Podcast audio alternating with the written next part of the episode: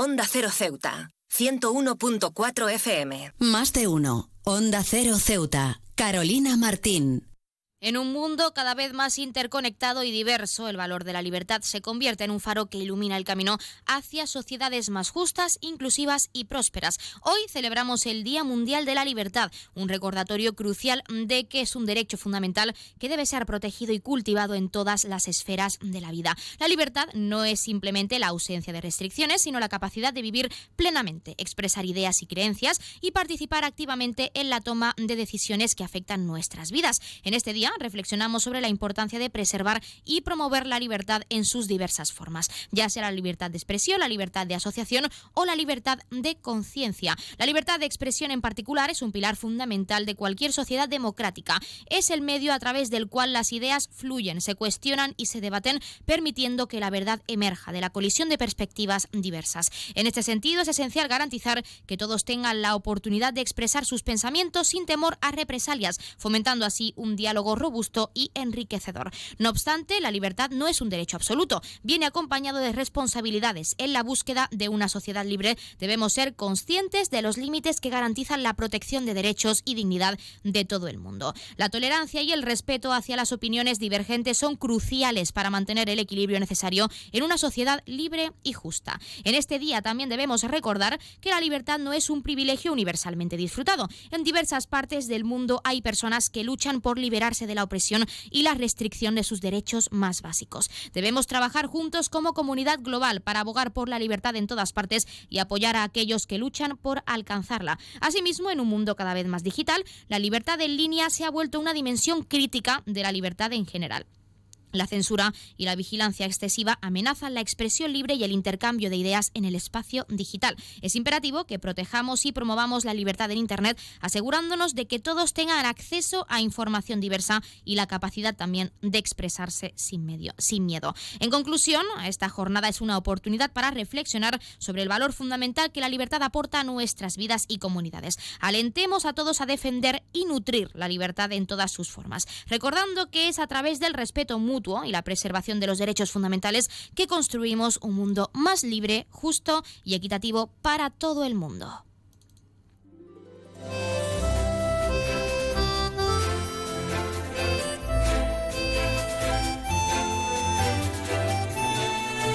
Muy buenas tardes, arrancamos el programa de este martes 23 de enero y lo hacemos hablando de la libertad y la importancia de ejercerla con responsabilidad.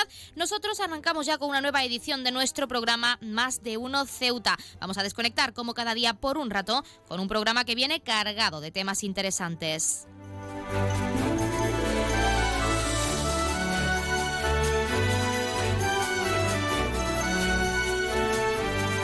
Y nos escuchan como cada día en el 101.4 de la frecuencia modulada y en las direcciones www.ondacero.es y www.ondaceroceuta.com. Ya saben que pueden como siempre participar en nuestro programa y pueden hacerlo de varias formas. En primer lugar y hasta la 1.40, 2 menos 20 del mediodía, que nuestra compañera Yurena Díaz regresa con toda la información local.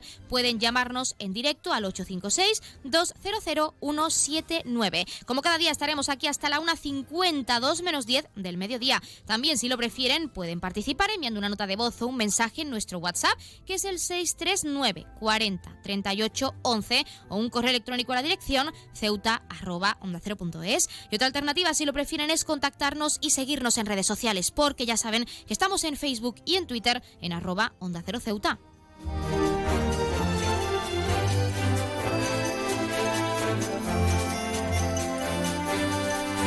Pueden contarnos si creen que en la actualidad la libertad es esencial en todos los ámbitos e incluso cómo piensan que debemos ejercerla sin perjudicar al prójimo. Ya saben que también pueden participar para felicitar a un ser querido que cumpla años, dedicarle una canción o incluso pedirnos su tema favorito para que suene durante unos minutos en nuestro espacio, porque como ya saben, queremos escucharles con nuevas canciones, géneros musicales, experiencias, recetas, anécdotas, así que ya saben que pueden llamarnos, contactar con nosotros para hacernos partícipes de su vida diaria. ¡Anímense!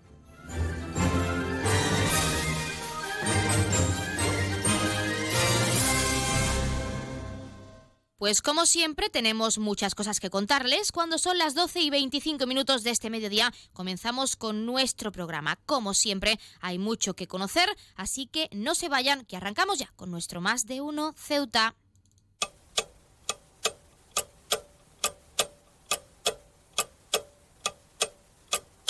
Y arrancamos como siempre, conociendo la última hora. El gobierno local asegura que estaba convencido que se actuaba conforme a la ley debido a la magnitud y gravedad que vivía Ceuta tras la crisis migratoria de mayo de 2021. El consejero de Presidencia y Gobernación, Alberto Gaitán, ha comparecido tras el Consejo de Gobierno para recalcar que se ha tratado de un problema que la ciudad autónoma no podía abordar en solitario sin la ayuda del Estado. Todo esto en referencia a la situación de la devolución de menores en calientes al en caliente, perdón, al país vecino de Marruecos.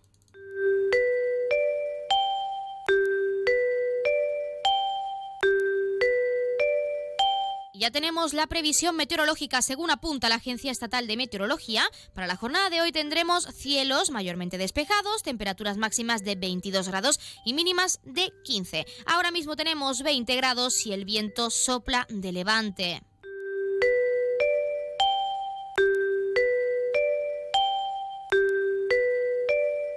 Y como siempre también queremos acercarles la noticia curiosa del día. En Austria se está protagonizando una de esas historias que ocurren a veces y parecen sacadas de película. Una joven austríaca ha recibido contra su voluntad una herencia de 27 millones de euros. La cosa no queda ahí y es que esta rica heredera, muy crítica con el desigual reparto de la riqueza en su país, ha organizado un sorteo para compartir su fortuna con los más necesitados, sí como lo oyen. Imaginen que de repente un día cualquiera como hoy se levantan, miran la cuenta bancaria y ven que le han transferido 27 millones de euros. Precisamente esto fue lo que le ocurrió a Marlene Engelhorn, la joven de 31 años que es la protagonista de esta noticia tan curiosa. La abuela de esta joven austriaca falleció poseyendo 4.200 millones de dólares de patrimonio y capital. Entre todo ese dinero, la anciana dejó en herencia a su propia nieta una fortuna al alcance de muy pocos. En total, la joven recibió esos 27 millones, sin embargo, esto no es lo grande, y es que Marlene, concienciada con el mal reparto de la riqueza, ha decidido donar 25 millones de euros de su herencia multi, multimillonaria.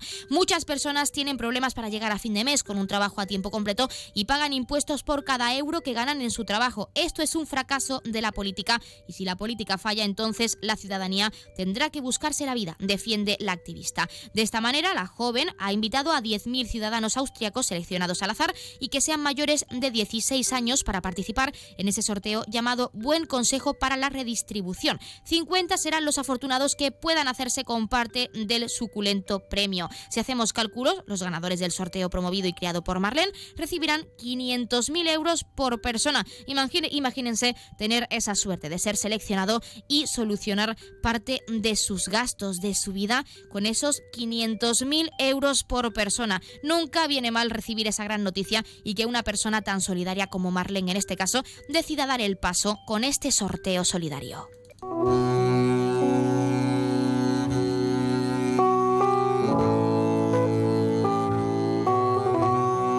Pasamos a conocer la agenda cultural. Continúan a la venta las entradas para el espectáculo de la actriz y monologuista perdón, canaria Antonia San Juan. Entrevista con mi hija Mari, que tendrá lugar el próximo 17 de febrero a las 7 y media de la tarde en nuestro teatro auditorio. Los precios ya saben que oscilan entre los 3 y 10 euros en función del lugar de situado del teatro auditorio y también decirles que se pueden adquirir tanto de forma presencial en la taquilla del teatro como a través de la página página web www.ceuta.es. Y también recordarles que el Museo del Rebellín acoge, en este caso hasta el próximo 4 de febrero, la exposición de Proy Los Elementales, según el horario de apertura.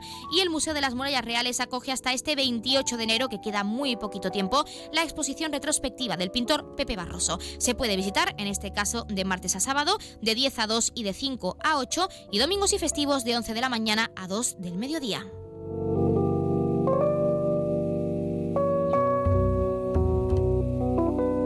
Como siempre, también contarles qué ocurrió un día como hoy. En 1954, el escritor estadounidense Ernest Hemingway sobrevive a dos accidentes de aviación ocurridos en dos días consecutivos. En 1960, el físico suizo Jacques Picard alcanza una profundidad de 10.970 metros a bordo de una batisfera en la fosa de las Marianas. En el 1977 se publica el disco Animals del famoso grupo de rock Pink Floyd en Inglaterra. En 1989 se autoriza en Estados Unidos el primer trasplante de genes a humanos para tratar el cáncer. Finalmente, en 2014 se produce en Argentina una terrible ola de calor que por desgracia mata a cuatro personas. En Buenos Aires, el mercurio llega a los 47,6, la temperatura más alta de la historia.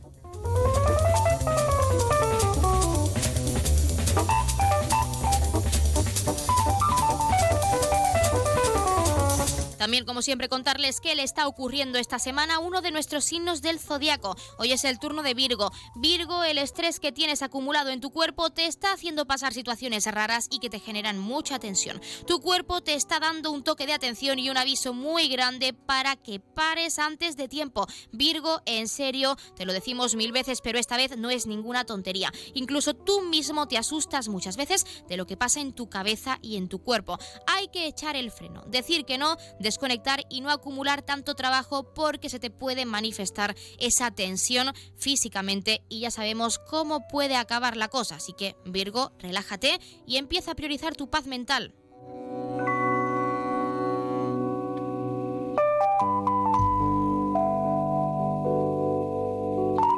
Y mañana miércoles comienza FITUR, Feria Internacional del Turismo, y Ceuta, como es costumbre, estará representada con un stand donde prima la inteligencia artificial y el patrimonio cultural e histórico. Nos lo contaba el consejero de Turismo, Nicolás Echi, al que por supuesto vamos a escuchar. No se pierdan ni un detalle.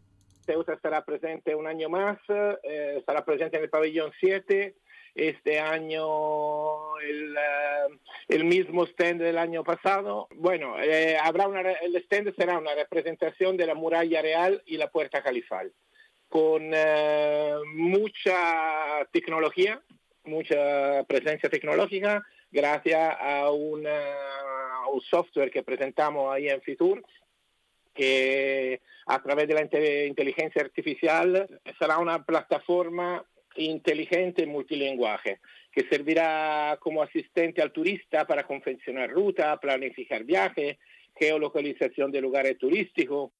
Pues ya lo han escuchado, estaremos muy pendientes y les acercaremos toda la actualidad de esa Feria Internacional del Turismo. Y cuando son las 12 y 32 minutos de este mediodía, ahora sí, entramos de lleno en nuestros contenidos y entrevistas. Tienen mucho que conocer, tenemos mucho que acercarles, así que no se lo pierdan, que arrancamos con nuestro Más de Uno Ceuta. Más de uno. Onda Cero Ceuta. Carolina Martín. Aguas de Ceuta les recuerda a sus abonados que tienen a su disposición la oficina virtual donde podrán realizar múltiples gestiones, controlar sus facturas, consumos, realizar sugerencias o reclamaciones, modificar la domiciliación bancaria, activar o desactivar la recepción de sus facturas en formato papel. ACEMSA dispone además de una app en la cual podrán realizar avisos de averías, reclamaciones y disponer de acceso a diferentes links relacionados con nuestra empresa. Desde ACEMSA le recordamos nuestros teléfonos gratuitos 24 horas 910 21 56 y el 629 20 98 25 de mensajería WhatsApp y Telegram. Onda Agraria. Agricultura, pesca, ganadería, mercados. Aquí empezamos Onda Agraria, una hora recorriendo con todos vosotros el campo español. Resolver consultas, dudas de ámbito legal o ámbito administrativo que nos envían los oyentes. Cuéntenos un poquito esa aceituna, cómo se traduce luego en el aceite, qué tipo de aceite nos da. La voz del campo. Para los amantes de la cerveza, la posibilidad de que no haya lúpulo, pues hace que se nos pongan los pelos de punta. Cuéntanos, como ya saben nuestros oyentes, la climatología es una de las Onda Agraria. Pablo Rodríguez Pinilla y Soledad de Juan. Sábados y domingos a las 6 de la mañana y siempre que quieras en la web y en la app de Onda Cero. Te mereces esta radio. Onda Cero, tu radio. 298, 299, 300. Ovejas. Cuando consigues dormir, la noche pasa en un abrir y cerrar de ojos. Y cuando no, también. Porque si no puedes dormir, Gema Ruiz tiene el programa de radio que te reconcilia con la noche. Con actualidad, cine, curiosidades, música, juegos y la colaboración de los oyentes. ¡Baja esa voz! ¡Que no son horas! No son horas. De lunes a miércoles a la una y media de la madrugada, los jueves a las 3 y siempre que quieras en la web y en la app. 301, 302, 303. Onda Cero, tu radio. Belmóvil cumple 25 años gracias a vosotros. A todos los clientes que han confiado en nosotros. Experiencia, atención, surtido y servicio. Son los valores que hemos adquirido estos años. Las mejores marcas, los precios más baratos y el asesoramiento más profesional en Belmóvil. 25 aniversario de Belmóvil en calle Fernández número 4. Belmóvil, la tienda de tus sueños. Onda Cero Ceuta, 101.4 FM.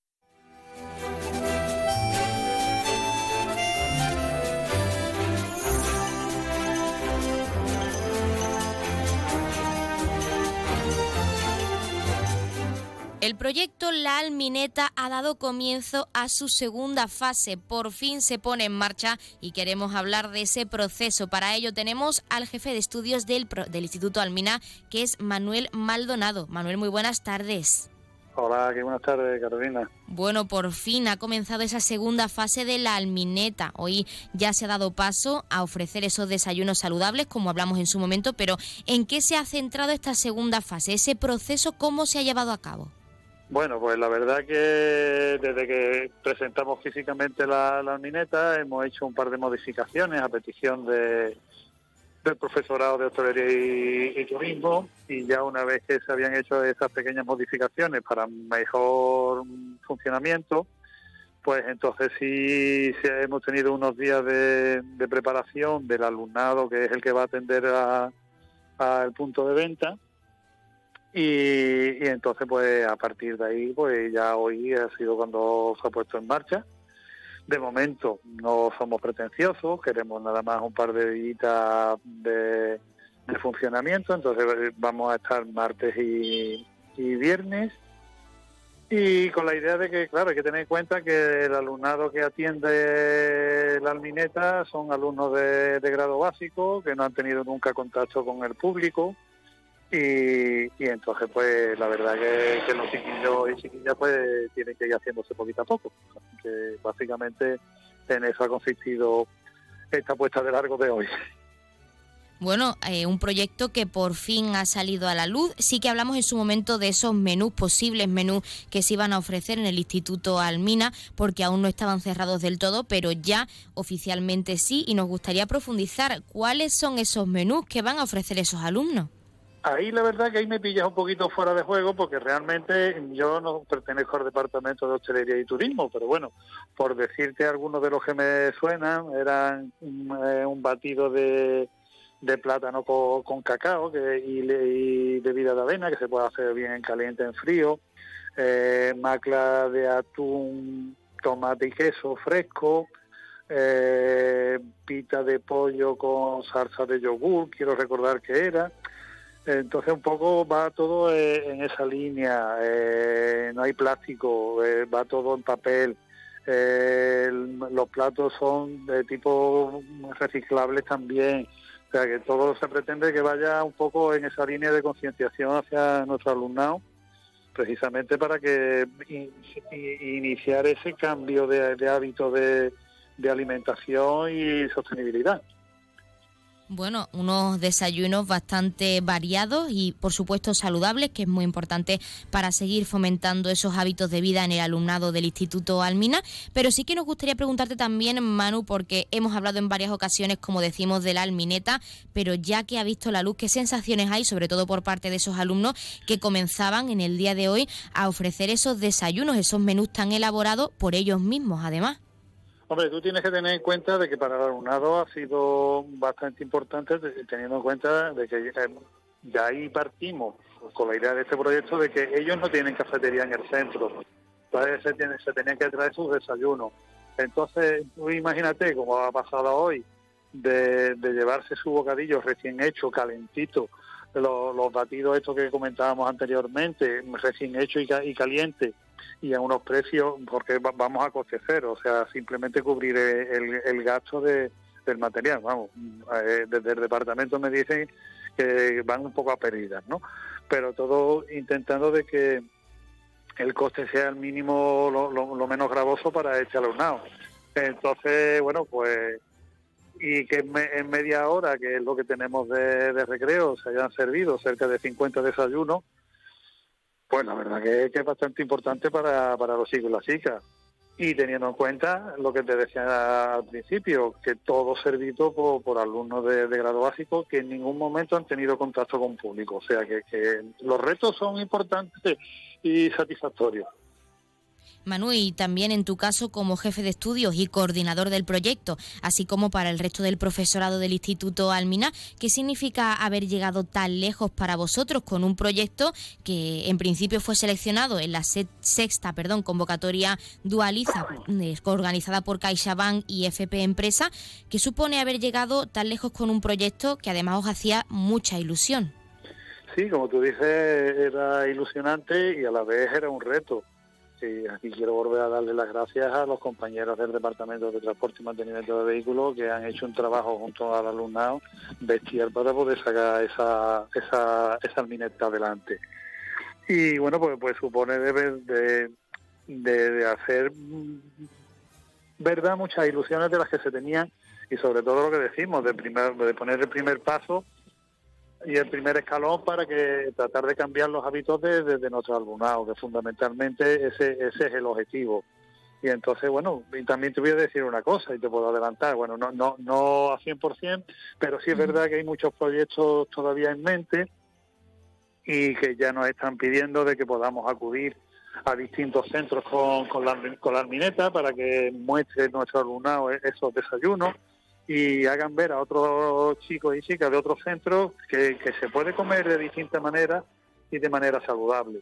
Entonces, pues tú imagínate lo que supone para, para el impulso del instituto y, sobre todo eso, la, después del trabajo que, se ha hecho tan duro en el instituto, ver recompensado un poco eh, ese esfuerzo que hicieron los, los alumnos en la construcción y en el desarrollo del proyecto. O sea que, para nosotros yo te digo que estamos como un niño con zapatos nuevos, vamos. Así que pues con esta noticia tan positiva que acaba de empezar, esa, se acaba de, de, sí, de comenzar con esta segunda fase de la Almineta y ya tenéis varios proyectos en mente con este proyecto tan interesante y que con tanta emoción habéis llevado a cabo. Pero para finalizar y quizá también un poco para adelantar, ¿qué otros propósitos eh, os habéis planteado desde el Instituto Almina para seguir no solo fomentando la Almineta, sino otro tipo de actividades tanto en el alumnado como en el resto de la ciudadanía? Ceuti? Bueno, la verdad que siempre estamos intentando de, pensar cosas, sobre todo, todo, lo que se intenta de trabajar y de hacer es precisamente para motivar al alumnado a que, a que trabaje por proyectos y a que tenga ilusión de ir al centro todos los días y tal. Y entonces, bueno, pues esas líneas estamos. Sí es verdad que tenemos muchas expectativas y muchos proyectos en mente, pero no te puedo adelantar algunos. Si tenemos ahora previsto el siguiente que queremos hacer cuando ya esté todo cerrado el tema de Almineta. Es un proyecto muy social que, queremos llevar a cabo con el Centro de Educación Especial de San Antonio. Pero ese no te puedo adelantar todavía nada, Carolina, hasta que no tengamos la disponibilidad de tiempo para, para dedicarle el tiempo que se merecen esos niños y esas niñas. Bueno, pues nosotros nos quedamos con esa gran noticia y es que la Almineta puede expandirse por el resto de centros educativos de nuestra ciudad. Estaremos muy pendientes de esa novedad con la que por supuesto contaremos y hablaremos con vosotros en cuanto sepamos algún dato más o podáis comunicarnos algo más. Y como siempre queremos agradecerte Manuel Maldonado que nos hayas dado unos minutitos en nuestro programa para hablarnos de esa Almineta que ya ha comenzado con esos desayunos saludables y desde aquí desearos mucha suerte tanto al profesorado como a ese equipo de de estudiantes que lo están dando todo para ofrecer esos menús tan variados. Muchas gracias. Pues nada, no, por supuesto, las gracias a, vosotras y a vosotros que siempre estáis ahí apoyando y a la Almina en particular por, apoyar a todas las actividades que hacemos y darle la difusión que, creemos que es importante, que, se conozca fuera de, las puertas del centro, que dentro de los institutos y, centros escolares se trabaja mucho y bien. Lo que pasa que muchas veces es verdad que, no se ve desde, la calle, pero gracias a vosotros eh, eso se puede mostrar. Así que las gracias son nuestras.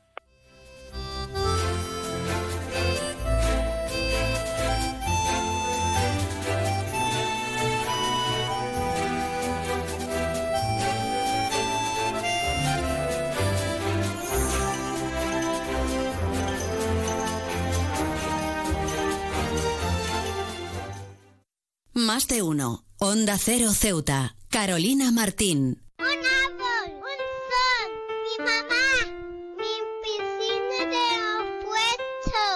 Ahora los impuestos son cosa de niños. Servicios Tributarios de Ceuta se lo pone muy fácil. A partir de ahora podrá pagar sus impuestos a través de la página web tributosceuta.org. Solo necesitará una tarjeta de crédito y la carta de pago que recibió por correo y con un solo clic se ahorrará tiempo, colas y desplazamientos. Recuerde tributosceuta.org. Servicios Tributarios de Ceuta, Ciudad de Ceuta. Nuevo horario de caja de 8 de la mañana a 2 de la tarde.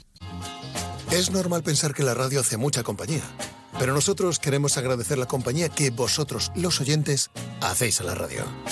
Porque cada día sois dos millones. Imagina si tenemos compañía, para rato, para 24 horas de contenido todos los días de la semana. Y no es de extrañar, porque entretenimiento tenemos para aburrir. Bueno, para eso justamente, ¿no? ¡Oh! Yo dejaba esta sección para divino.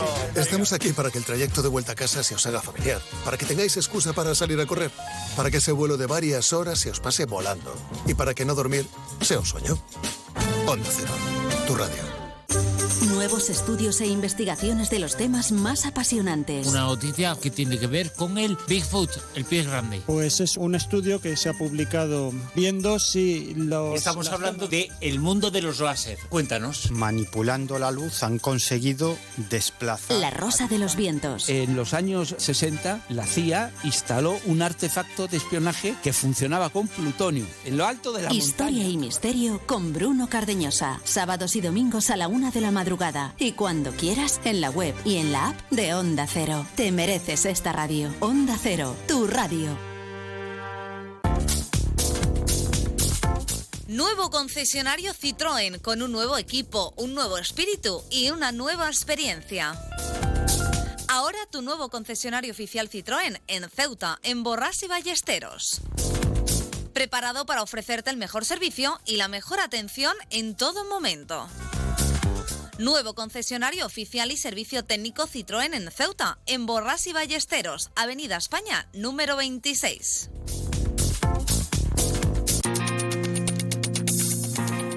Clínica Septen, Centro de Reconocimiento de Conductores.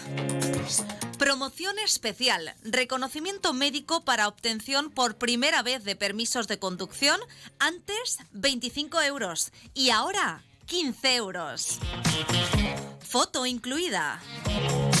Estamos por las mañanas y por las tardes. Horario de lunes a jueves de 14 a 21 horas y martes, miércoles y viernes de 8 a 15 horas. Teléfono 856 20 14 46. Marina Española 9. Clínica Septen, siempre tú.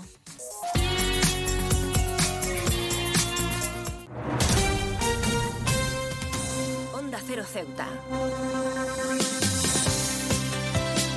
101.4 FM.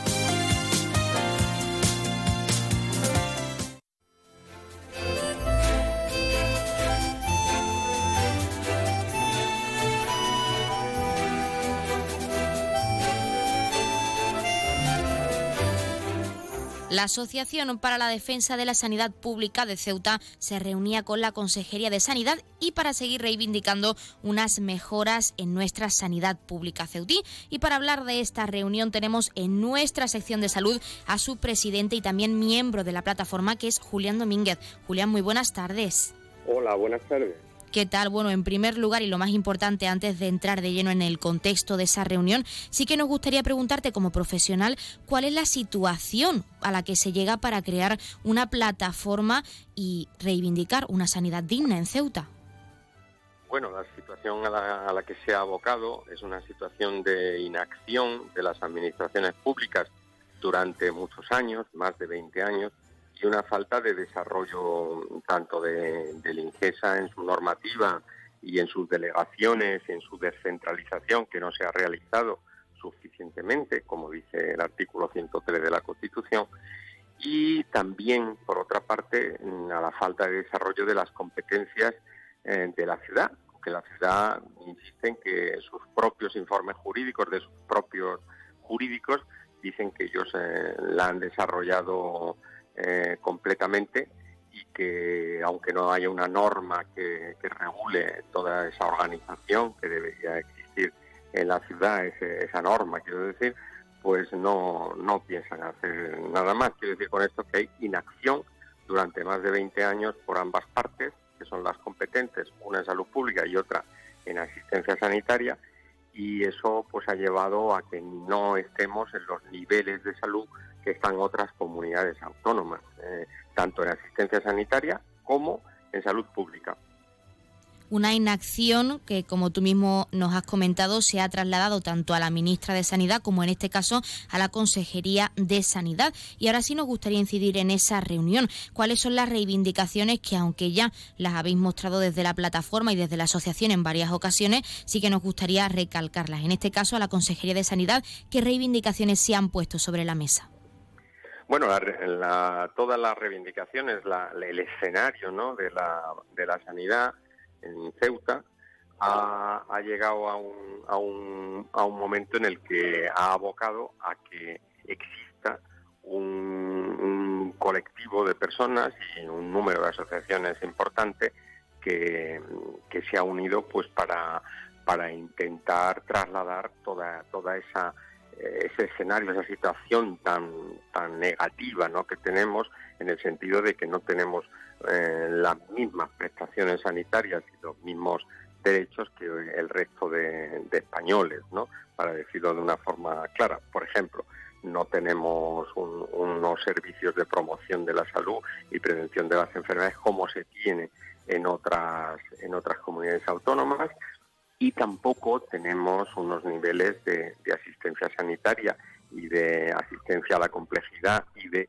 seguridad, por ejemplo, en lo que son los traslados hacia, hacia otros hospitales de mayor complejidad, como lo tienen otras comunidades autónomas. En definitiva, se ha llegado un momento en el que existe una discriminación de los ciudadanos de Ceuta respecto al resto de los ciudadanos de España quizás nuestros oyentes, sobre todo de la península, porque los ceutíes sí que se han unido en esta plataforma, pues todos por una sanidad digna en Ceuta para reivindicar esas mejoras en nuestra sanidad pública ceutí, pero para todos nuestros oyentes porque uno de los problemas principales que encontramos en nuestra sanidad es la falta de especialistas. Muchos de ellos se han ido, otros muchos no quieren venir a Ceuta a trabajar porque no les compensa, pero en general, Julián, ¿qué supone todo este abandono?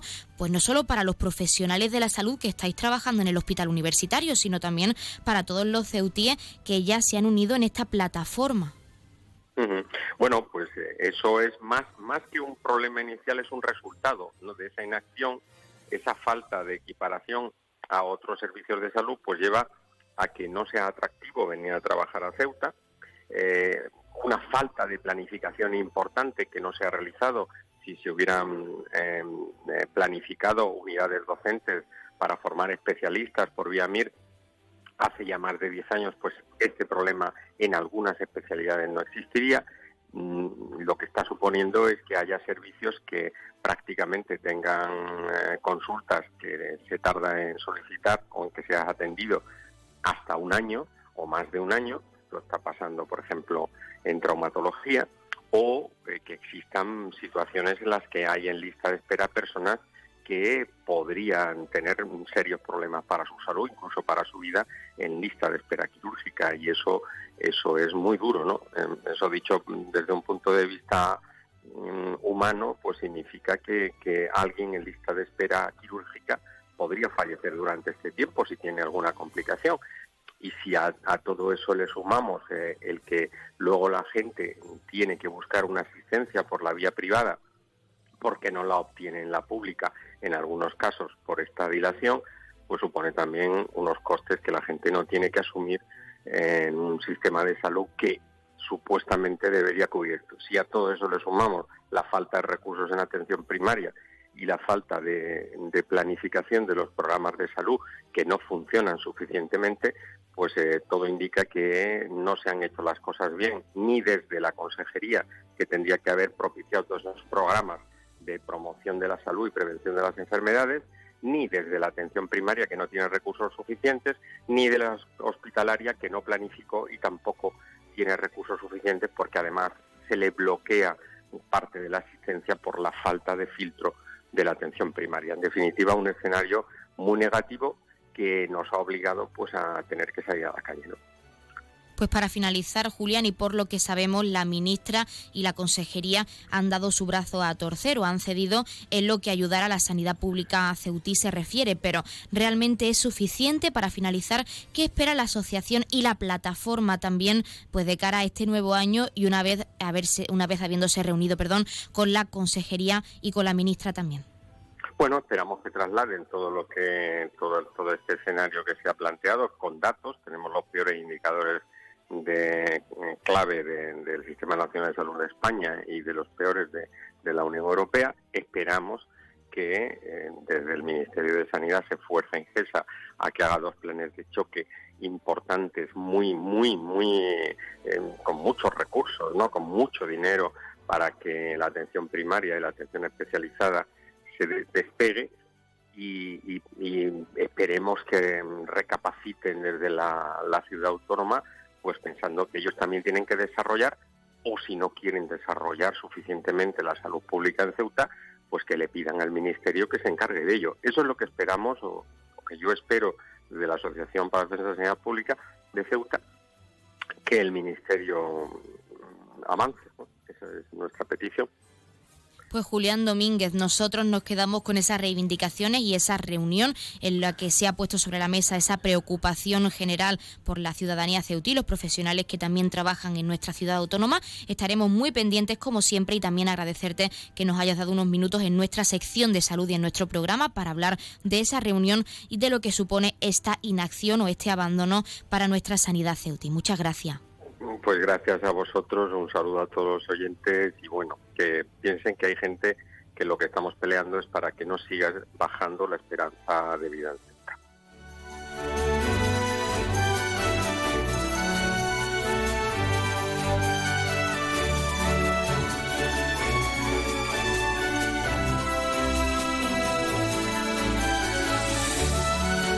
Pues nosotros, como siempre, nos estamos acercando a la una del mediodía. Son las 12 y oficialmente 12 y 58 minutos. Y como ya saben, a esta hora, la una en punto, les dejamos en primer lugar con nuestros compañeros de Madrid que les acercarán tanto las noticias de última hora a nivel nacional de lo que ocurre en nuestro país, como las noticias de interés a nivel internacional de lo que ocurre en el mundo. Y con el objetivo de que siempre nos mantengamos informados, de que siempre conozcamos la actualidad y lo que ocurre más cerca de nosotros. Hablando de eso también, como siempre, les dejaremos con nuestros compañeros de Andalucía y con toda esa información que tienen que acercarles a nivel regional. Ya saben que regresamos con la segunda parte de nuestro Más de Uno Ceuta, con más contenidos y entrevistas, a partir de la 1 y 10, una 12 minutos en directo. Y como costumbre también lo haremos de la mano de nuestra compañera Llorena Díaz, que nos deja a esa hora ese pequeño avance informativo de cara a toda la información local que regresa a partir de la 1.40, 2 menos 20 del mediodía. Pero antes de irnos, recordarles que se avecinan los premios capitales europeos de la inclusión y diversidad 2024 de la Comisión Europea.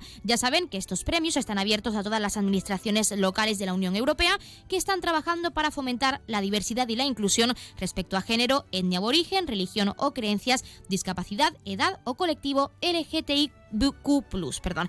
Como cada año, en este caso, consiste en dos categorías, administraciones locales o regionales con menos de 50.000 habitantes y con más de 50.000 habitantes. Además, se concederá un premio especial a las iniciativas enfocadas a promover ciudades seguras y libres de violencia para las mujeres. El plazo está abierto hasta el 15 de febrero de este año, aún tienen tiempo, así que anímense y participen. Siempre es importante realizar este tipo de eventos para fomentar la inclusión y la diversidad. Y ahora sí, les dejamos con nuestros compañeros de Madrid y Andalucía. Regresamos enseguida con más contenidos y entrevistas. No se vayan.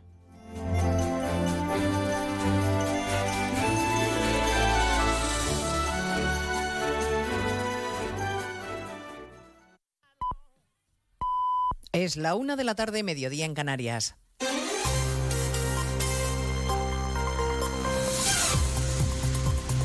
Noticias en Onda Cero.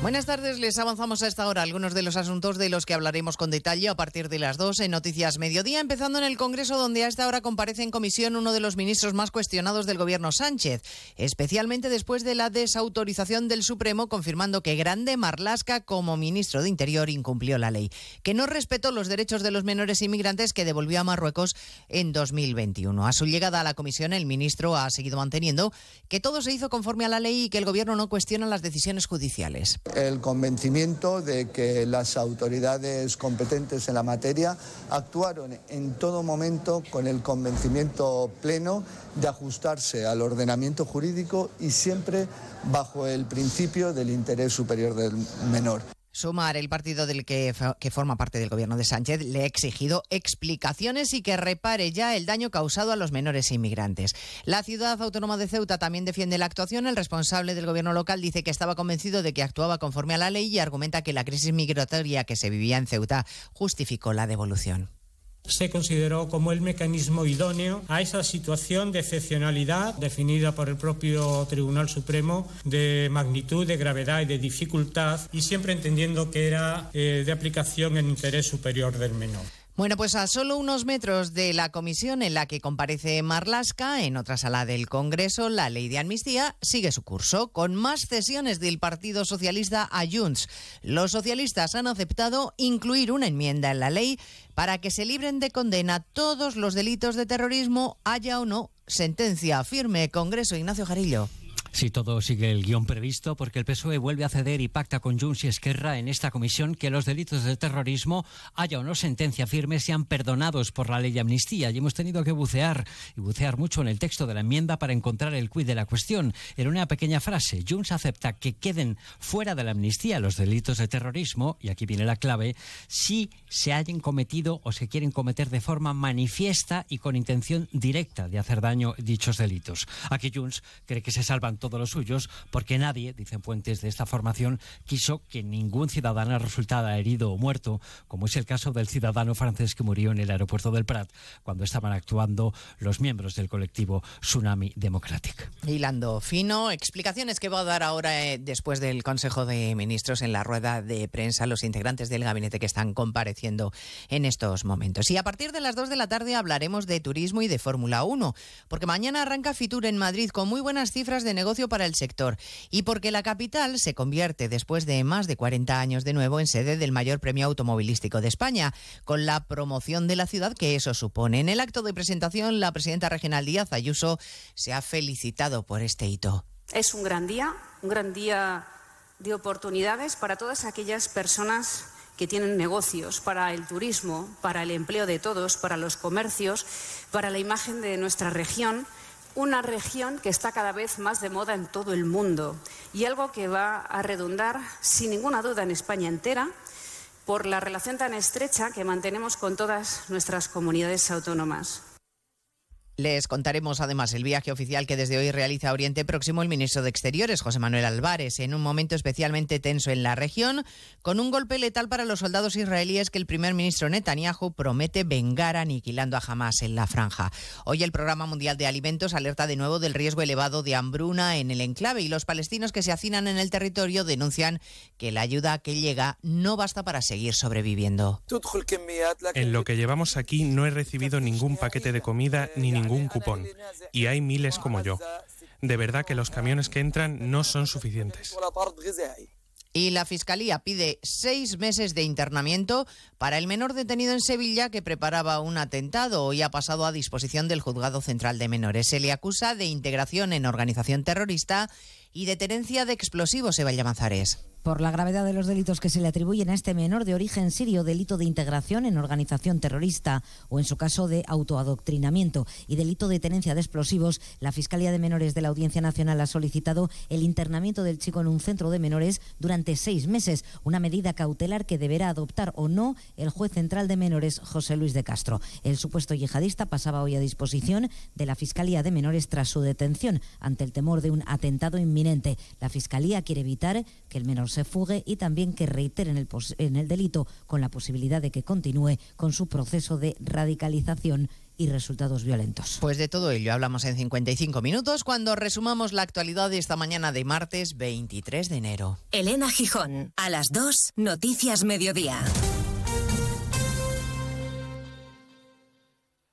298, 299, 300 ovejas. Cuando consigues dormir, la noche pasa en un abrir y cerrar de ojos. Y cuando no, también. Porque si no puedes dormir, Gema Ruiz tiene el programa de radio que te reconcilia con la noche. Con actualidad, cine, curiosidades, música, juegos y la colaboración de los oyentes. ¡Baja esa voz! ¡Que no son horas! No son horas. De lunes a miércoles a la una y media de la madrugada, los jueves a las tres y siempre que quieras en la web y en la app. 301 302, 303. Onda Cero, tu radio.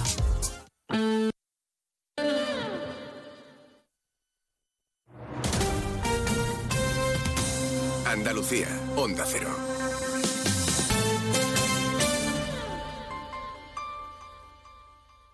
Gente viajera Andalucía se desplaza a Fitur contamos lo más destacado de la oferta de Andalucía en la Feria Internacional del Turismo desde Madrid con un amplio despliegue informativo y un programa especial el jueves 25 a las 2 y media de la tarde con los protagonistas de esta importante cita turística. Especial Gente Viajera Andalucía desde Fitur con la colaboración de la Consejería de Turismo, Cultura y Deporte de la Junta de Andalucía.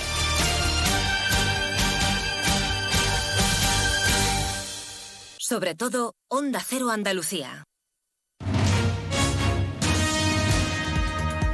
En Onda Cero, Noticias de Andalucía. Jaime Castilla. Buenas tardes. Hacemos hasta ahora un repaso de la actualidad de Andalucía de este martes 23 de enero y comenzamos con la Fiscalía de la Audiencia Nacional que pide internar seis meses al menor detenido este domingo por yihadismo en el municipio de Montellano, en Sevilla. Le acusa de los delitos de organización terrorista, adoctrinamiento y tenencia de explosivos. Reclama esta medida porque considera que hay un riesgo evidente de fuga y también para evitar posibles nuevos intentos de atentado. La madre de este menor también ha sido arrestada por su presunta relación con actos de terrorismo yihadista. Además, también este martes se ha conocido que el menor distribuyó un vídeo entre sus compañeros en los que enseñaba, en el que enseñaba material inflamable listo para ser usado en un posible atentado. Sobre sequía, las últimas lluvias dejan una muy buena noticia, ya que los pantanos andaluces han acumulado 183 hectómetros cúbicos en la última semana y sus reservas han aumentado de cerca del 19%, donde estaban a más de un 21,5%. En política, el Consejo de Gobierno de la Junta de Andalucía aprueba hoy el decreto que regula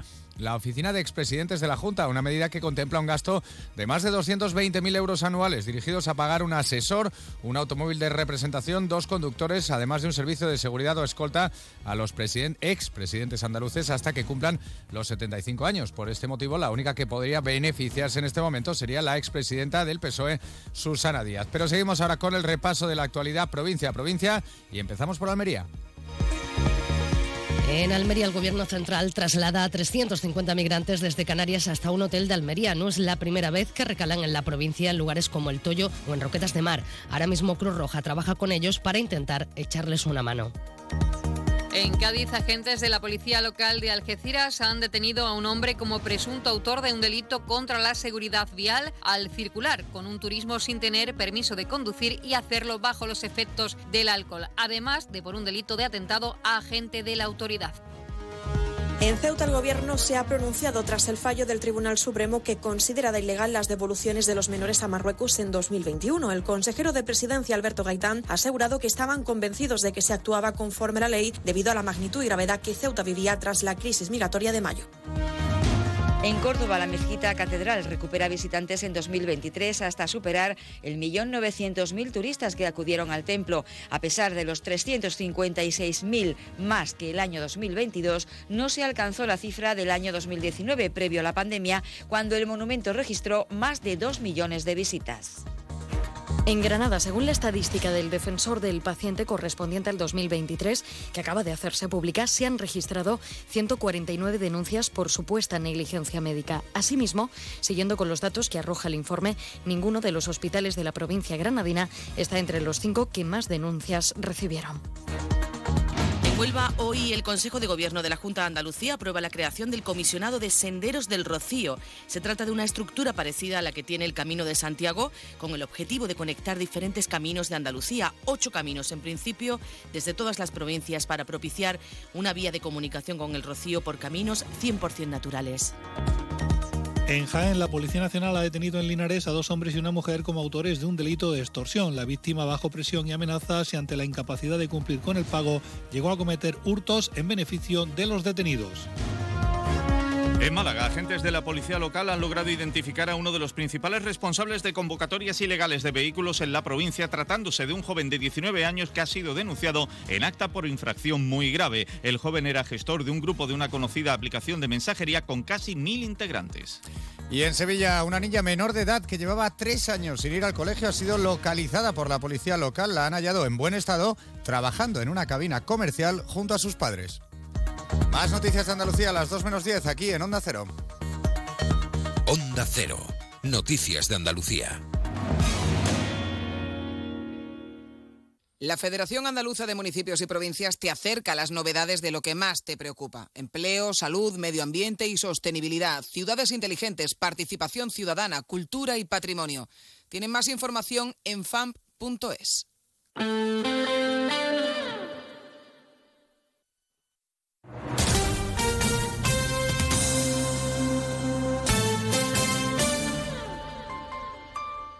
Onda Cero Ceuta, 101.4 FM. Más de uno. Onda Cero Ceuta. Carolina Martín.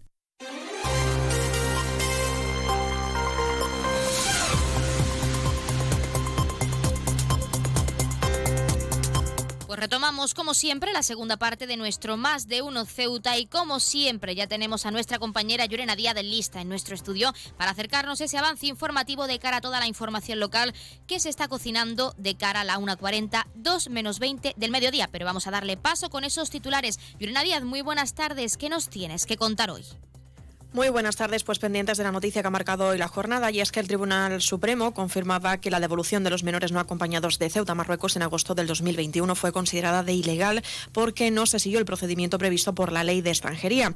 Pues bien, la Fundación Raíces y Coordinadora de Barrios, ambas entidades, insistieron en la paralización de estos retornos al considerar que se vulneraban los derechos de estos niños. Y es que según la abogada de la Fundación Paloma García de Viedman, que ha intervenido en el programa Más de Uno Ceuta con Carlos Alsina, esperan que tras esta sentencia el Gobierno no repita este tipo de acciones. También ha asegurado que la delegación del Gobierno en Ceuta y la ciudad autónoma no se ajustaron a la ley de extranjería ni a los derechos del menor en conocer las circunstancias individuales y voluntad de cada niño en regresar a su país de origen. Precisamente el Gobierno local se ha pronunciado en esta jornada también asegurando que estaban convencidos de que se actuaba conforme a la ley debido a la magnitud y gravedad que Ceuta vivía tras esa crisis de mayo que se registró en el 2021 y es que según ha explicado el consejero de Gobernación y Presidencia Alberto Gaitán, se explicó que el acuerdo aplicado fue el de Marruecos del 2007 ante la necesidad de poder agilizar los mecanismos de devolución de los menores, un problema que la ciudad no podía abordar sin la ayuda del Estado. Y precisamente hablando del Estado, en estos momentos se está declarando el ministro del Interior, Fernando Grande Marlasca, con respecto a cuestiones que tienen que ver con el ámbito de seguridad y protección del país, también pendientes de su postura sobre si se manifestará sobre el fallo del Tribunal Supremo. Precisamente también relacionado con esta entrada de menores a la ciudad que tuvo lugar en 2021, Vox también ha alertado del incremento de la llegada de inmigrantes tras esa visita que protagonizó el ministro del Interior Fernando Grande Marlasca a Marruecos con su homólogo. Y es que en cuestión de 72 horas, el líder de la formación, Juan Sergio Redondo, ha señalado que al menos una veintena de menores extranjeros no acompañados han llegado a la ciudad, un dato que ha refutado el gobierno de la ciudad eh, afirmando que el número ha sido de 27 menores el que ha el que ha entrado de manera irregular a la ciudad. Es una situación que está preocupando a la ciudad y que espera poder agilizar los mecanismos necesarios para poder adoptar o posicionarse con respecto a esta situación. En otro orden de asuntos, también contarles que el Parlamento Europeo va a abordar este martes una posible mejora de las condiciones laborales de los profesionales sanitarios en el marco de la audiencia pública, una cuestión impulsada por el Sindicato de Enfermería de nuestro país y la Confederación Europea de Sindicatos Independientes. También va a estar presente allí en ese encuentro Elizabeth Muñoz, que es la representante de nuestra ciudad, secretaria general autonómica de SACSE. Y Comisiones Obreras denuncia la mala gestión por parte del Ministerio de Educación y Formación Profesional en la implantación de la FP Dual en Ceuta. Estas y otras cuestiones analizaremos en nuestro informativo que regresan, como saben, a partir de las 2 menos 20 del mediodía. No se lo pierdan. Pues muchísimas gracias, como siempre, a nuestra compañera Llorena Díaz, que nos deja ese pequeño avance y con esa última hora de la que seguimos muy pendientes. Pero aquí seguimos con nuestros contenidos y entrevistas y con nuestro Más de Uno Ceuta. Así que no se vayan, que arrancamos ya con esta segunda parte.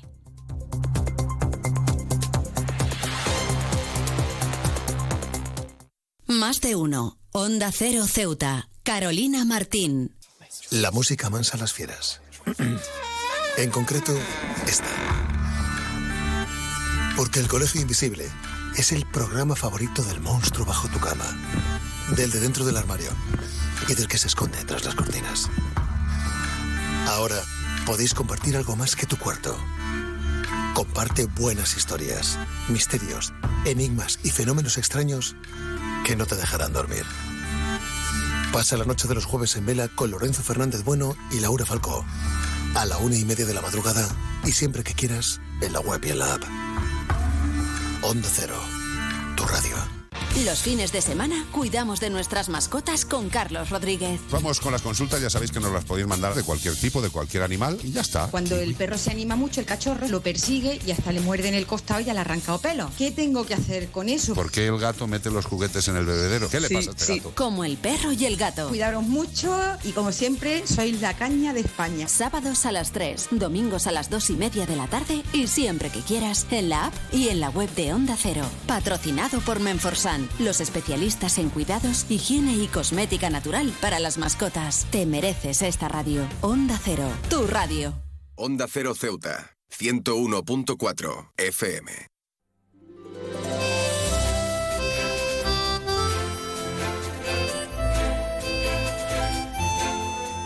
Continuamos con nuestra sección de asociaciones donde conocemos cómo trabajan las entidades que engloban nuestra ciudad. En este caso tenemos con nosotros al coordinador de ACEPAS, Fran Pérez. Fran, muy buenas tardes.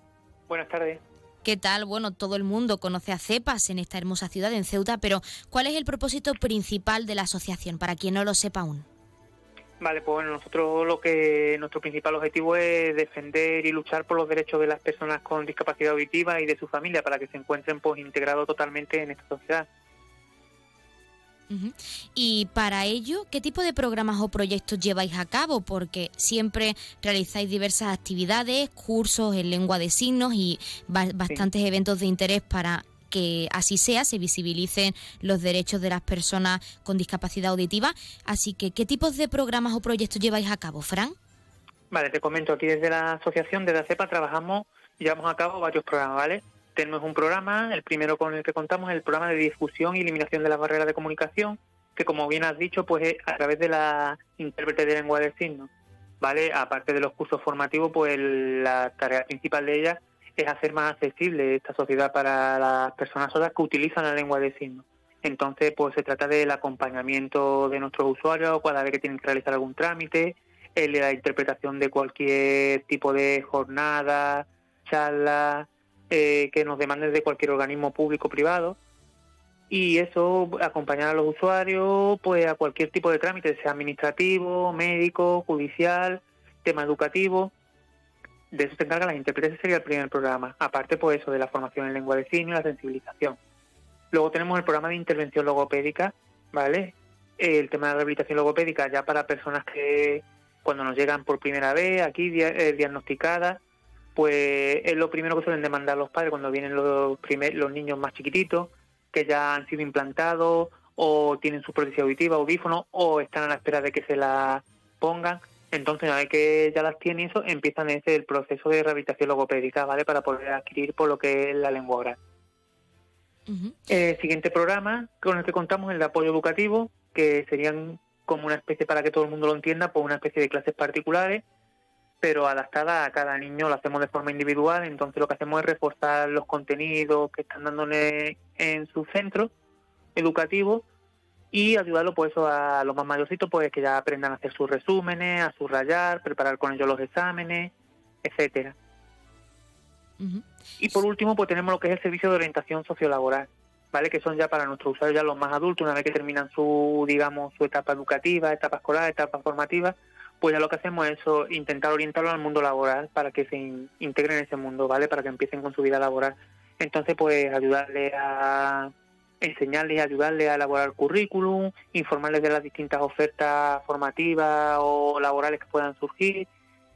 A la vez también trabajamos en este eh, programa con las familias, pues para tipos de ayuda que puedan solicitar, cuando se abre la convocatoria de las ayudas individuales del inserso o para los tipos de becas que puedan ir surgiendo, pues es lo que hacemos en este programa. Y esos son los programas que llevamos a lo largo del año bastantes programas muy interesantes y sobre todo para concienciar a la ciudadanía ceutí en este caso. También queremos incidir en el papel de los trabajadores y voluntarios de ACEPAS porque son un pilar esencial en esa visibilización de los derechos con, de, este, de este colectivo de personas con discapacidad auditiva. Entonces sí que nos gustaría saber también cuál es su papel en ese funcionamiento diario de la asociación.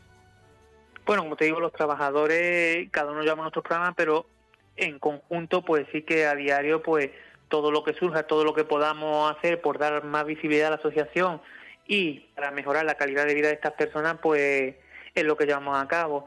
Eh, aparte de estos programas, sí que hay a veces actividades puntuales donde aparte de nosotros, pues las personas voluntarias, en este caso no tenemos un voluntario que colabora con nosotros, pues nos ayudan todas estas actividades cuando son estas eh, informativo, informativo por días puntuales como el día del implante coclear, el día de la lengua de signos o la semana de las personas sordas, también está con nosotros para esos días que sí que solemos decir hacer digamos algo extra, algo extraordinario que no es lo que venimos haciendo a diario, aparte de estos programas, eso están eh, festivales, cuando hemos hecho algún festival de la canción en lengua de signos, eh, algunas jornadas formativas, etcétera.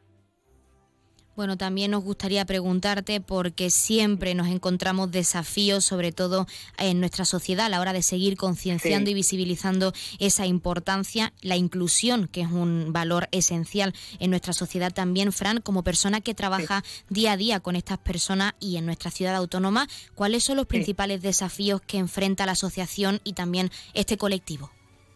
Bueno, pues aunque suena muy repetitivo porque lo reivindicamos cada año, pero bueno, una sociedad que sea totalmente inclusiva, es verdad que a pasito a pasito, poco a poco, pero se va mejorando, pero bueno, lo que siempre decimos, ideal que en cada organismo, entidad pública, privada, porque se contara con la figura del intérprete, porque sí que es verdad que como te digo, cuando nuestros usuarios eh, demandan el servicio, la intérprete la acompaña, pero hay veces pues que pueden coincidir dos o tres usuarios, que porque puede coincidir, como nos pasa a nosotros, que podemos tener médico, podemos y no se puede cubrir aquí. Entonces lo, ideal sería que se contara con un servicio de intérprete, de intérprete. Estamos haciendo referencia a personas que signan, personas que tienen actividad lengua oral y que llevan sus prótesis auditivas, pues en este caso centros educativos que contaran con, la, con los recursos técnicos que necesitan. Es decir, por ejemplo, el equipo de FM, que es un equipo que a ellos les facilita la audición porque le va a quitar el ruido de fondo, le va a decir que la información que está dando el profesor le llegue nítida y no pierdan información. Sería ideal que los centros educativos contaran con ese recurso, así como cuando vamos a cualquier supermercado, eh, algún teatro, que tuvieran pues eh, lo que es el bucle magnético, que es lo mismo que otro recurso técnico, para que ellos pues eso, la, toda la información les llegue de forma más nítida. Fran, pues para finalizar y también lo más importante quizá relacionada con esas reivindicaciones que lleváis intentando implantar en nuestra sociedad o intentando que la ciudadanía ceutí las escuche desde hace bastante tiempo, para este nuevo año 2024, ¿qué se propone a CEPAS para seguir reivindicando esa importancia, esa inclusión de esas personas con la discapacidad auditiva en nuestra ciudad? Bueno, aparte de, lo de nuestro trabajo diario, pues seguir con él y intentar pues a través de diversas actividades a ver qué tenemos planeado para este año intentar pues hacer algo que sea más llamativo que llame más la atención que consigamos una mayor concienciación por parte de la sociedad de que esta discapacidad, aunque no es muy visible, porque a simple vista a lo mejor no lo puedes ver, pero que está ahí y que porque una persona tenga un implante o un audífono no deja de ser sorda, tiene unas necesidades, hay unas demandas y se necesitan cubrir y darle respuesta. Esperemos que en este año pues podamos conseguir algo más. Pues Fran Pérez, coordinador de ACEPA, nosotros por supuesto estaremos muy pendientes de esas próximas actividades y eventos para seguir concienciando a la ciudadanía ceutí y queremos agradecerte también que nos hayas dado unos minutos en nuestra sección de asociaciones y en nuestro programa para hablarnos de vuestro trabajo diario y de todo lo que tenéis previsto para este nuevo año 2024. Muchas gracias y mucha suerte. Muchas gracias, Carolina.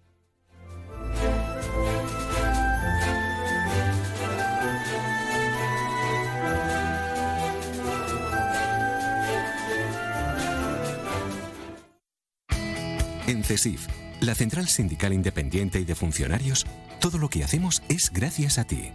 Porque con tu confianza y apoyo, tú lo haces posible. CESIF es otra clase de sindicato. Independiente y profesional, transparente y cercano. Sindicato más representativo en las administraciones públicas de España y en muchas empresas privadas. Sea cual sea tu profesión, en la función pública o en la empresa privada, CESIF es tu sindicato. Vota CESIF. Defiende tu trabajo. Pues como siempre han escuchado las palabras del sindicato CESIF de uno de nuestros colaboradores y como siempre ya tenemos al otro lado de la línea esa asamblea territorial de Cruz Roja con ese sorteo en directo como cada día en nuestro programa. Así que vamos a darles paso ya. Asamblea Territorial de Cruz Roja, muy buenas tardes. Buenas tardes. A continuación les ofrecemos el sorteo correspondiente al día de hoy, 23 de enero.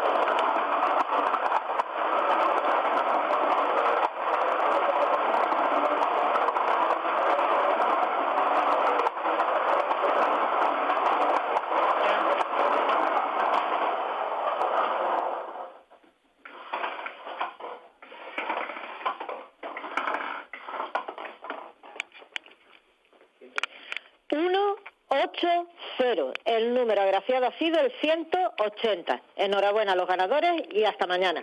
Pues hasta mañana la Asamblea Territorial de Cruz Roja y como siempre muchas gracias por participar con ese sorteo en directo para todos nuestros oyentes, a los que por supuesto les damos la enhorabuena a todos los premiados y premiadas que como cada día esperamos hayan recibido esa gran noticia con nosotros y que no hayan sido pocos. Recordarles el número agraciado de hoy que ha sido el 6 7, perdón, el 180 180 180 180, popularmente conocido como la lavandera. 180 la lavandera. Y ahora sí, pasamos a conocer los números de interés. Ya saben que el 112 es para emergencias, 016 lucha contra el maltrato, el 900 018 018 para el acoso escolar y el 024 el teléfono de atención a conductas suicidas. Y si quieren contratar un servicio de taxi, ya saben que en nuestra hermosa ciudad contamos con dos empresas, Autotaxi la primera con el 856-925-225 y también tenemos Radio Taxi con el 956 51 5406, 956 51 5407 y 956 51 5408. También, ahora sí, acercar las farmacias de guardia para hoy martes 23 de enero disponibles. Horario diurno tendremos la farmacia partida en el Paseo del Rebellín número 7 y la farmacia Cruz Blasco en la calle Teniente Coronel Gautier número 46 en la barriada de San José. Y en horario nocturno, como siempre, tendremos disponible esa farmacia de confianza, la farmacia Puya, situada, como ya saben, en la calle Teniente Coronel Gautier número 10 en la barriada de San José. Como siempre, les hemos esas farmacias de guardia, esos números de interés y ese sorteo en directo, que recordarles, el número agraciado ha sido el 180-180 y como siempre queremos dejarles con algo de música para que desconecten, para que se relajen con nosotros unos minutos y regresamos enseguida con la recta final de nuestro Más de Uno Ceuta. En este caso, hemos estado esta mañana en la Biblioteca Pública Adolfo Suárez porque la Fundación Márgenes y Vínculos ha realizado una formación a entidades deportivas de la ciudad en prevención a violencia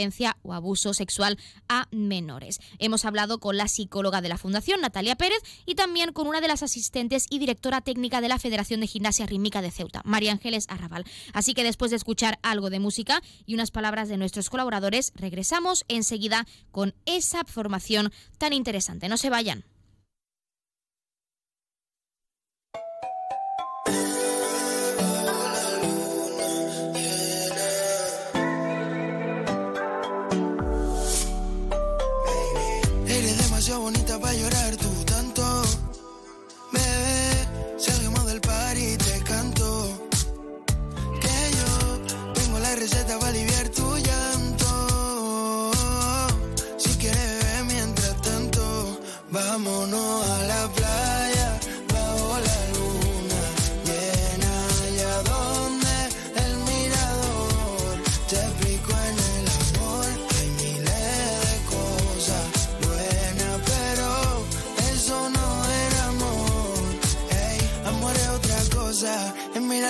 Nerviosa y de vez en cuando un ramo de rosa. Que te llame y te diga preciosa. ¿Qué tal dormiste? ¿Qué tal las cosas? Que te trate como una diosa y sienta en el pecho las mariposas. Tú no te va a llevar esposa. Mm, no, no, no. Porque eres demasiado bonita para llorar tú tanto. Bebé, salgamos del party. Más de uno. Onda Cero Ceuta. Carolina Martín. Germán se ha comprado el frigorífico con mayor capacidad del mercado, con sistema de control de temperatura y de humedad, dispensadores de hielo y agua, y con wifi para comprar desde la pantalla integrada. Pero a él, a él lo que le ha conquistado es la doble puerta, para poder seguir pegando los imanes de sus viajes, que ella iba justo. Si coleccionas viajes, y bueno, imanes, Carles Lamelo también. Es el destino. Gente viajera. Todos los sábados y domingos a partir de las 12 del mediodía y siempre que quieras en la web y en la app. Gente viajera, un imán para los amantes de los viajes. Onda Cero, tu radio. Onda Cero Ceuta, 101.4 FM.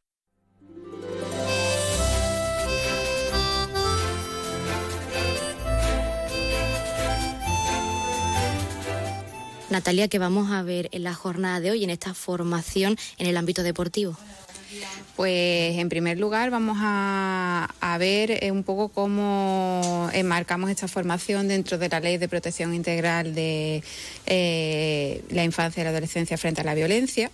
¿Vale? La enmarcamos dentro, de esta legislación ya que abarca que todos los profesionales que intervienen con la infancia y adolescencia tienen que estar formados en cómo detectar y actuar ante la violencia sexual.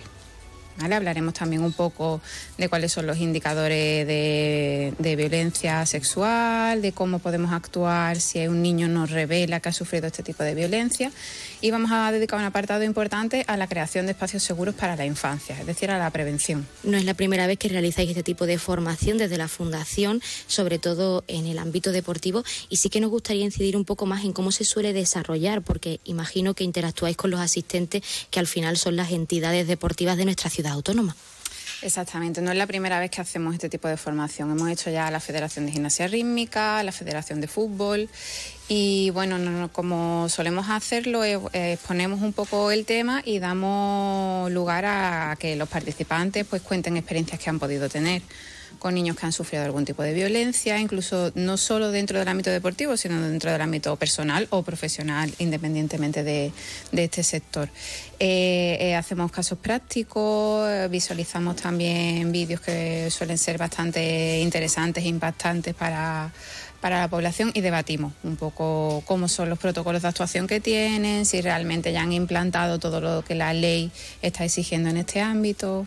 También nos gustaría preguntarte, Natalia, en tu caso como psicóloga, como profesional, ¿crees que las entidades, en este caso de nuestra ciudad autónoma, están concienciadas? Porque detrás del proyecto siempre hay una idea y los asistentes son una parte esencial, como tú misma has comentado pues sí que estamos recibiendo muy buena acogida por parte de todos los organismos que intervienen con infancia y muy concretamente también de las federaciones deportivas.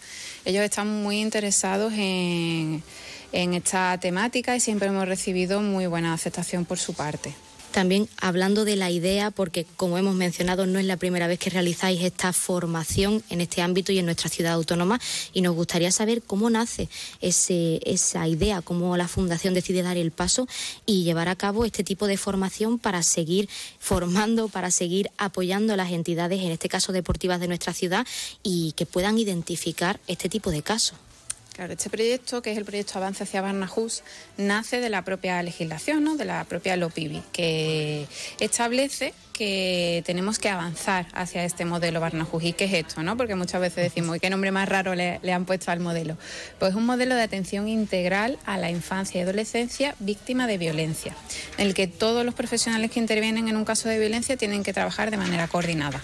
Es decir, en ámbito judicial, sanitario, educativo, todos tienen que trabajar de manera coordinada. Y lo que pretendemos lograr y hacia donde queremos avanzar es hacia que el niño solo tenga que pasar por una puerta. Es decir, tenemos que, eh, queremos avanzar hacia un modelo en el que el niño vaya a un lugar que sea un espacio seguro y en el que estén ya coordinados pues, el profesional judicial, sanitario, etcétera, lejos de hospitales, lejos de comisaría, lejos de juzgados. Entonces, hacia ahí es donde queremos avanzar. ¿Y dónde, cómo podemos empezar a avanzar? Pues a través de la formación. de la formación a todos los profesionales que intervienen. Pues por mi parte y para finalizar, no solo preguntarte qué esperáis desde la Fundación, sino también preguntarte si tenéis pensado, viendo el éxito en anteriores formaciones, de realizar en otro tipo de ámbito, otro tipo de evento o, en este caso, formación dentro de este programa tan interesante. Así es, seguiremos formando a todos los profesionales que intervienen con infancia a nivel educativo, que hemos hecho ya también bastante, a nivel sanitario también se ha formado a pediatras y enfermeros y bueno, seguiremos ofreciendo formación a todos los profesionales que estén interesados en, este sector. Yo creo que no es que sea importante y necesaria, es que creo que sería obligatoria. Más adelante, de hecho, no es un, punto que, vamos a tener que tener las personas que trabajamos con menores en el deporte.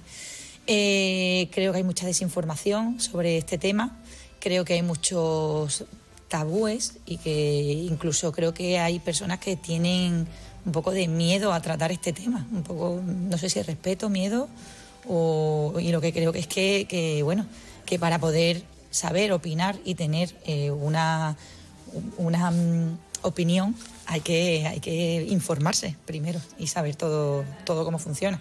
Sí, bueno, eh, se da, es que bueno, este, este tipo se puede encontrar en, el hogar, en el centro escolar, eh, con compañeros de cualquier tipo, ya sea en el colegio o en el mismo centro de entrenamiento. Lo que hay es que formar también a, los a los entrenadores, a los docentes y a, los adultos responsables de estos menores que, que trabajan con ellos para poder detectarlo. Venga, perfecto. María Ángeles, no es la primera vez que vosotros asistís a esta formación, porque nos lo ha comentado la propia psicóloga Natalia, y sí que nos gustaría preguntarte cómo os ha beneficiado a vosotros o cómo os ha ayudado este tipo de formación a saber identificar y a construir un ambiente pues seguro y cómodo pues para todos los pequeños y todas las pequeñas en este ámbito deportivo, en este caso en la Federación de Gimnasia Rítmica. Pues bueno, sí que es verdad que ya hemos hecho varias formaciones con la Asociación de Márgenes y Vínculos, no solo el equipo técnico, sino que también lo hemos hecho con, los propios deportistas y con, y con los familiares, eh, ya que es verdad que tienen un abanico muy importante de, formación que tienen y que, y que es verdad que, son muy interesantes los cursos que dan, incluso a nivel de redes sociales, que, que están tan utilizados, bueno, tan utilizados no, creo que no pueden vivir sin ellos los menores hoy en día especialmente los adolescentes, cada día empiezan antes. Y, sí que nos ha ayudado sobre todo eh, en pequeños detalles que nosotros que trabajamos en un, en un deporte que hay tanto contacto corporal, eh, pues que también nos informa de, de, qué manera, porque es eso, muchas veces hay falta de información y hay muchas veces que hay mm, demasiada información pero que está mal gestionada. Entonces, claro, hay que también hay los, los entrenadores, los profesionales, nos tenemos que, proteger también un poco, porque esta información mal gestionada muchas veces llega a los padres o llega a los niños y se utiliza de mala manera. Entonces, bueno, mm, lo que sí nos ha servido también es para saber que, llevamos muchos años trabajando, más de 25 años trabajando y que, y que hasta ahora parece que lo estábamos haciendo bien. Pero bueno, el formar, el formarte siempre y el participar y el escuchar, aunque ya lo hayamos hecho antes, escuchas a otras federaciones, otros ejemplos de otras personas y, siempre aprendes algo de los demás y formar, formarse no ocupa lugar, ¿no? Aprender no ocupa lugar.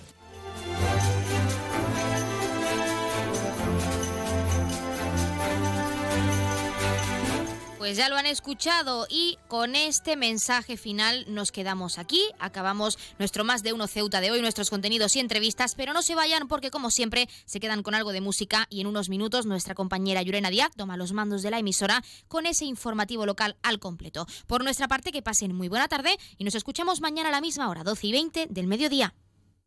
Tú sigues siendo la prueba que hay victorias que se pagan con dolor, que en el amor y en la guerra todo vale. Mm. Saltaste tú de primera, dejando un barco que al final nunca se hundió. Yo me quedé las sirenas, tú te ahogaste. Yo ya me olvidé del nombre de tu perro y de esa despedida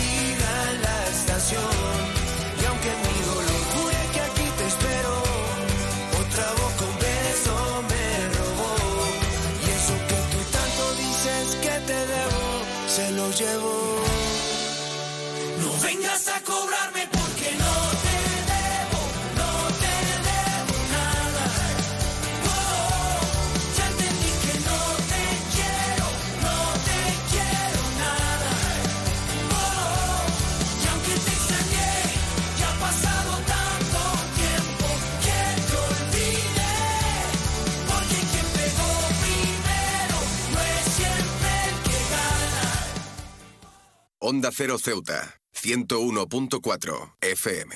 Noticias. Onda Cero Ceuta. Llurena Díaz.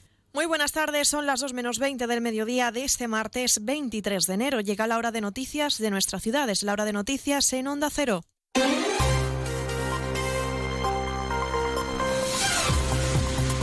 Y comenzamos como siempre nuestro informativo recordando la previsión meteorológica y es que según apunta la Agencia Estatal de Meteorología, para la jornada de hoy tendremos cielos despejados, temperaturas máximas que alcanzarán los 18 grados y mínimas de 14. Ahora mismo tenemos 18 grados y el viento en la ciudad sopla de levante. Servicios informativos en Onda Cero Ceuta. Pues entramos de lleno en nuestros contenidos. Como les hemos contado a lo largo de la jornada, el Tribunal Supremo ha confirmado que la devolución de los menores no acompañados de Ceuta a Marruecos en agosto del 2021 fue ilegal porque no siguió el procedimiento previsto por la ley de extranjería. La Fundación Raíces y Coordinadora de Barrios, ambas entidades, insistieron en la paralización de estos retornos al considerar que se vulneraban los derechos de los niños. Según la abogada de la Fundación, Paloma García de Videdman, que ha intervenido en el programa Más de Uno Ceuta con perdón, más de uno con Carlos Alsina, eh, espera que tras esta sentencia el Gobierno no repita este tipo de acciones. Es sorprendente que tenga que venir el Supremo a recordarle al Estado que la ley hay que cumplirla. Eh, desde luego eh, nos deja muy tranquilos que así sea de cara a futuro, sobre todo, ¿no? de que el Gobierno no, no repita actuaciones como las que hizo en, en agosto de 2021. García de Viezman asegura que la delegación del Gobierno en Ceuta y la ciudad autónoma no se ajustaron a la ley de extranjería ni a los derechos del menor en conocer las circunstancias individuales y la voluntad de cada niño en regresar a su país de origen. Pues principalmente lo que tendría que haber hecho es primero estudiar la situación individual de cada menor, tanto en España como en el país de origen, para determinar si su interés superior era quedarse en España o volver a Marruecos y para eso tenía que recabar informes tanto de la entidad de protección de Ceuta como de las autoridades marroquíes sobre el estado de, la familia, las circunstancias sociales en Marruecos para ese niño en concreto. Además tendría que haber dado audiencia al propio niño, de haber escuchado cuál era su voluntad y haberle eh, eh, notificado una resolución que el niño tendría derecho a recurrir si era contraria a lo que él quería. Eh, y no hizo ninguna de estas cosas el gobierno. Aún queda otro procedimiento pendiente que es conocer si ambas administraciones tenían conocimiento o no de que actuaban en contra de la ley de extranjería. Precisamente en esta jornada el gobierno local se ha pronunciado asegurando que estaban convencidos de que se actuaba conforme a la ley debido a la magnitud y gravedad. Ha dicho que Ceuta vivía tras la crisis migratoria de mayo del 2021. Según ha explicado el consejero de Gobernación y Presidencia, Alberto Gaitán, se aplicó el acuerdo con Marruecos del 2007 ante la necesidad de agilizar los mecanismos de devolución de menores, problema, ha dicho que la ciudad autónoma no podía abordar sin la ayuda del Estado. Se estaba eh, convencido de que se actuaba conforme a la ley. Eh, la misma sentencia, y lo dice de manera clara y tajante, indica y subraya la magnitud, la gravedad y la dificultad de la situación que se vivió en aquel momento que se entendió por parte de las administraciones que el acuerdo con Marruecos de 6 de marzo de 2007 era una norma internacional que forma parte del ordenamiento jurídico español y que, por tanto, se consideró como el mecanismo idóneo a esa situación de excepcionalidad definida por el propio Tribunal Supremo y es que según Gaitán, el Gobierno se muestra preocupado y considera esperar a las decisiones adoptadas por los tribunales a los siguientes recursos. Del mismo modo, Gaitán asegura que se está registrando un repunte de llegada irregular de menores a Ceuta. La necesidad de agilizar los mecanismos de derivación de menores que entran en nuestra ciudad y la solidaridad con el conjunto de España, por parte del conjunto de España, es un problema, evidentemente, que Ceuta no puede abordar en solitario.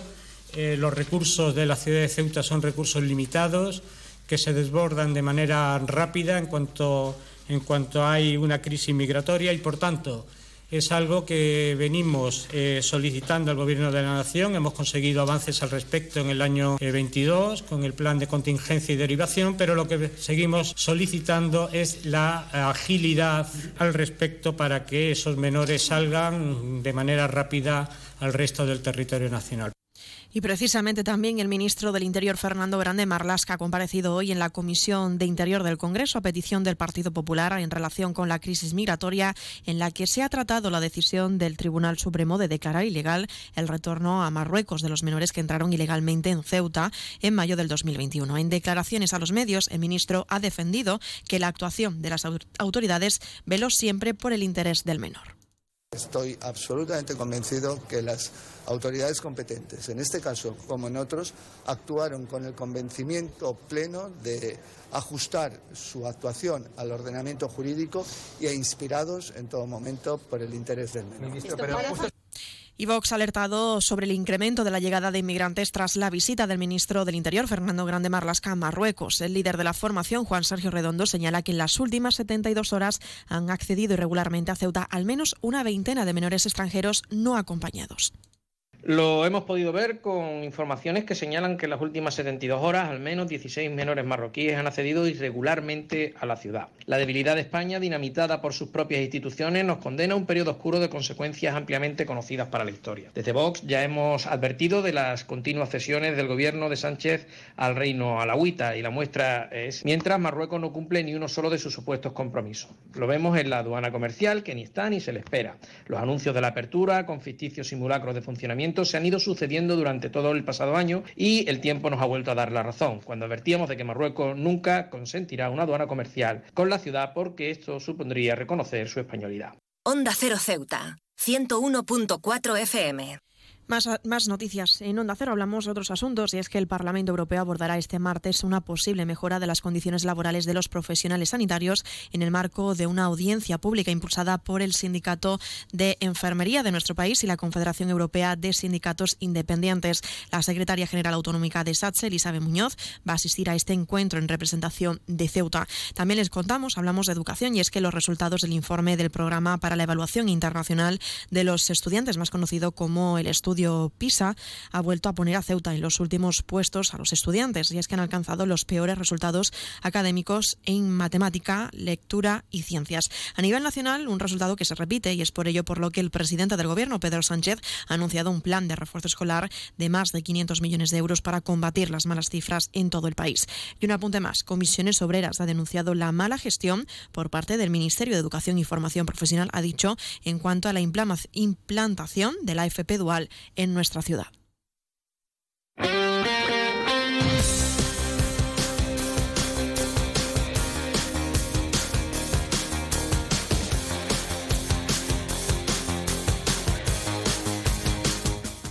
A pocos minutos de llegar a las 2 menos 10 del mediodía, les contamos ahora algunos titulares relacionados con el deporte. Empate entre la agrupación deportiva Ceuta y el San Fernando de este fin de semana ha hecho que el Ceuta descienda posiciones hasta colocarse en la novena plaza, manteniéndose ahora a 7 puntos de la zona de playoff de ascenso.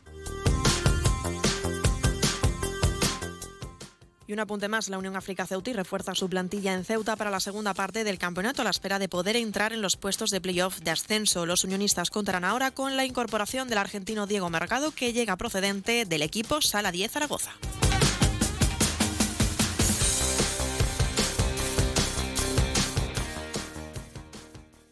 Noticias. Onda Cero Ceuta. Llurena Díaz.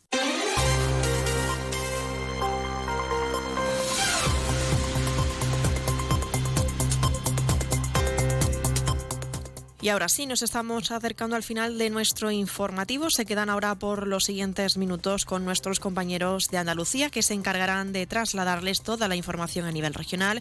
Y como saben, a partir de las 2 de la tarde, nuestros compañeros de Madrid les ofrecerán toda la actualidad a nivel nacional e internacional. Volvemos mañana miércoles, como siempre, a partir de las 8 y 20 de la mañana para contarles todo lo que suceda en nuestra ciudad durante las próximas horas. Aunque también aprovecho para recordarles que pueden seguir todas las noticias de Ceuta a través de nuestra redes sociales en arroba Onda Cero Ceuta. También recordarles la previsión meteorológica que nos acompañará en el día de hoy. Tendremos cielos despejados, temperaturas máximas que alcanzarán los 18 grados y mínimas de 14. El viento en la ciudad sopla de levante y antes de despedirme, recordarles que continúa abierta la convocatoria para los premios capitales europeas de la inclusión y diversidad 2024, unos premios que están abiertos a todas las administraciones de locales de la Unión Europea, tanto ciudades, y regiones que están trabajando para fomentar la diversidad, la inclusión, el respeto a género, etnia o origen, religión o creencias, discapacidad, edad o colectivo LGTBIU+, y que estará disponible pues estas inscripciones hasta el próximo 15 de febrero. Esto ha sido todo, me despido, que pasen muy buena mañana, perdón, muy buena tarde y hasta mañana.